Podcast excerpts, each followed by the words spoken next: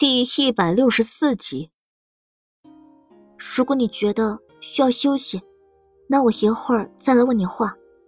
如果你觉得还能回答我的问题，那我便现在问你。男人点点头。啊，王妃娘娘尽管问。把你这半个月来亲过嘴的东西、去过的地方，都跟我说一遍。苏黎想了想，又附加了一句。不管多微不足道的地方或东西，也要说出来。好。苏黎示意禁卫军去拿纸笔，待纸笔到位后，才让男人开始回忆。男人说的很细，这半个月以来，除了实在记不起来的小事儿，他把他每一天怎么过的，都说给了苏黎听。男人说完，外面。已经天光大亮，苏黎看了眼写的满满的册子，起身伸了个懒腰，朝男人真诚道：“辛苦你了，你先睡一觉。如果身体哪里不舒服，让人告诉我。”好。男人也实在累了，答应一声后，马上闭上眼睛睡了过去。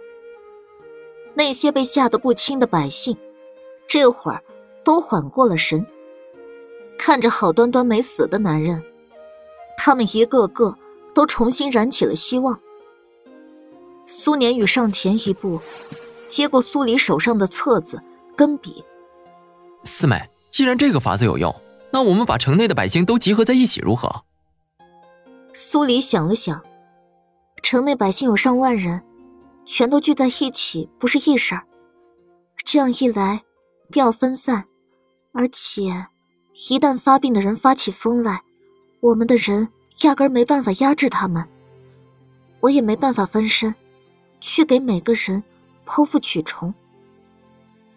苏年宇沉重的点头，的确，苏黎说的很对，他刚才的想法太过天真。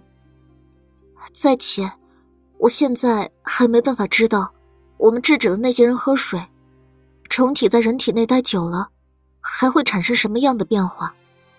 苏黎又补充了一句，同时还在忧心另一个问题。现在最重要的事儿，是要尽快找出虫子出现在人体内的原因。这个问题如果解决不了，能救的人始终是少数。嗯。苏年宇看了眼苏黎，见他脸色不是太好。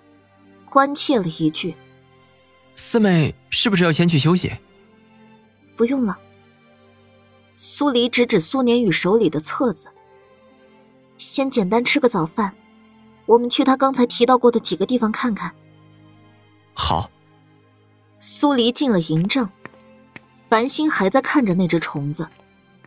苏年宇叫过来一个信得过的禁卫军，吩咐他把虫子盯好。繁星这才空出手，跟着苏黎一起离开。马车上，苏黎把重复的地点跟入嘴的东西划掉，最后就只剩下了十二个地点，以及三十二种入嘴的东西。其中，男人最常提到的是城西的井，而最常去的地方是菜地。城西的井。苏黎前两天去过，所以他决定先去看看男人提到的菜地。菜地在城郊，要经过一片小林子才是菜地。这一片菜地不少，种着当季的蔬菜，各种各样的都有。因为远离了城区，这里又有不少林子靠山，所以比城内更为凉爽舒适。三人绕着菜地走了一圈，并没发现什么怪异的地方。正准备往回走，远处山脚却传来一阵嬉闹的声音。苏黎半眯着眼睛，迎着太阳光线看过去，隐约可见那边有一个水潭，有几个孩子在里面戏水，岸上还有几个妇女在说话。这天是真热。看来，在这一片区域劳作的人都会去那边凉快凉快，苏年宇猜测道。只听着那些孩童欢喜的嬉戏声，他都有些忍不住，想下去泡泡了。苏黎皱了下眉，看了眼册子。男人也提到过，有几次劳作的晚了，四下没人，他就进水潭里洗了个澡才回的家。过去看看。苏黎率先朝那边走去。苏年宇跟繁星赶紧跟上。见到苏黎，几个正在化疗的妇人连忙起身行礼。苏黎抬手示意他们不用拘礼。各位大嫂是在这劳作？苏黎问道。一名妇人点头回道：“是的，自打男人去了后，劳作的担子便落到了我们身上。几个孩子在家没人看着，便一起带了过来。”这不，天气实在太热，孩子受不了，便任他们过来此处泡泡。家里的男人，都因为疫情死了。苏黎仔细看了眼几个妇人，他们头上都还戴着白花。家里出了白事儿的人，才会有这种打扮。几个妇人垂眸，脸上浮现出一抹哀意。是啊。都死了，生下孩子，生下菜地，撒手就去了。各位大嫂节哀。苏黎抿了下唇，实在不知道要怎么安慰他们，干脆看向水潭，环顾了一圈四周。这里经常会有人来泡泡吗？是啊，一个妇人出声道。我家男人就爱做完农活后，在此处洗干净了再回去。苏黎没再多说，让繁星去装了些潭水，准备带回去。就在这时，水潭里的孩子突然惊叫一声：“小年，小年，你怎么了？”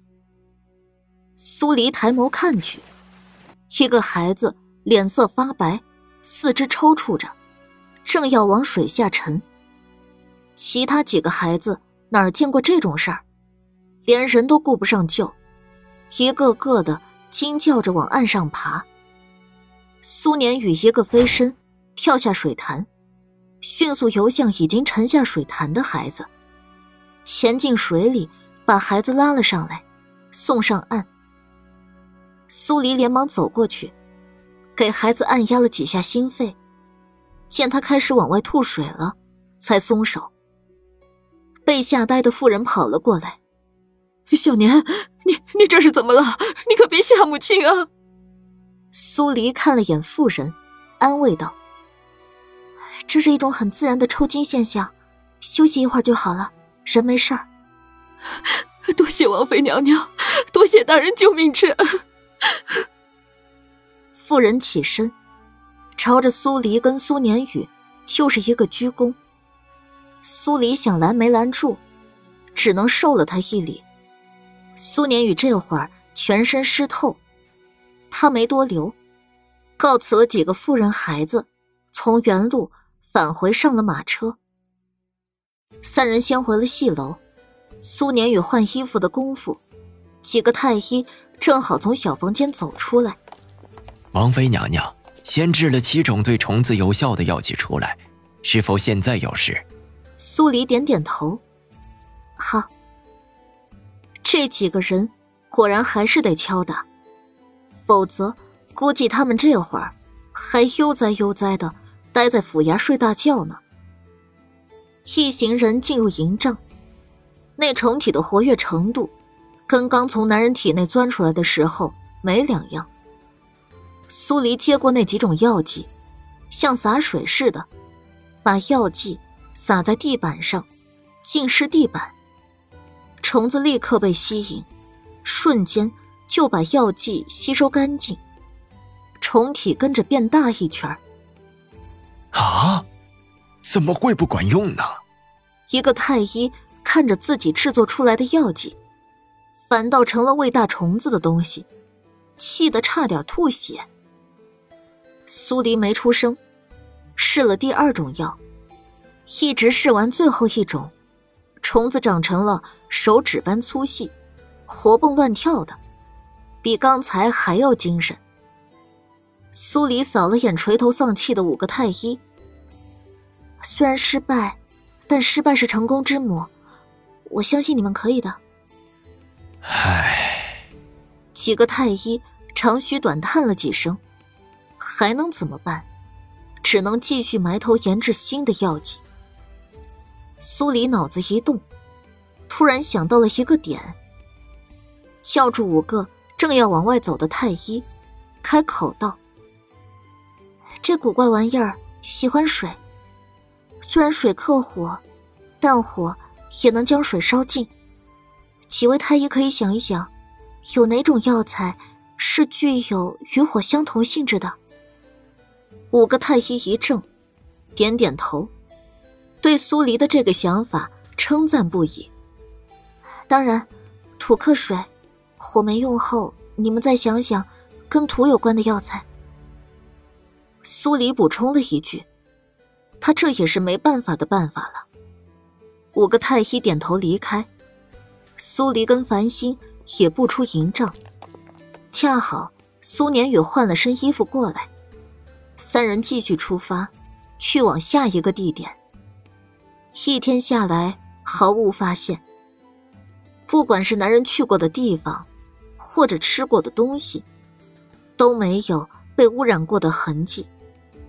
回到戏楼，苏黎还没来得及歇口气，一连七个人同时发病，疯了似的冲向水缸。在戏楼内值守的禁卫军一起围上去拉人，可二十多个人也只能是险险拉住五个。另外两个人喝了水后，从腹部涌出那白花花的活物，咚的一声闷响，在所有人面前自爆开。戏楼里的人都呆了，离死亡现场最近的百姓张大了嘴，被吓得魂飞天外。苏黎把五个发病的人弄晕，连忙让人先用白布把尸体盖住，再用绳子把五个病人绑好，送进营帐里。突如其来的乱，让苏黎有点晕，呆站在原地几秒，不知道该先看被吓懵的百姓，还是先看发病的百姓。四小姐，繁星晃了晃苏黎的胳膊。苏黎回过神，强撑着一口气：“你去把太医叫来，让他们替被吓到的百姓安神。我去看看发病的百姓。”好。苏黎带着苏年宇进入营帐。五个发病的百姓还在昏迷中，体内的虫子时不时会抵住皮肤表层，活动的速度很快。营帐里。负责看管虫子的禁卫军，一直要按着器皿，不能分神。用器皿来关注虫子，实在太费事儿。他想了想，没办法，用二十点生命值，跟长生这个坑货换够了五个带盖的玻璃瓶。苏年宇吃惊的看着苏黎从袖袍里往外送东西，一个接一个，看得他一脸震惊。脑子怎么都转不过弯来。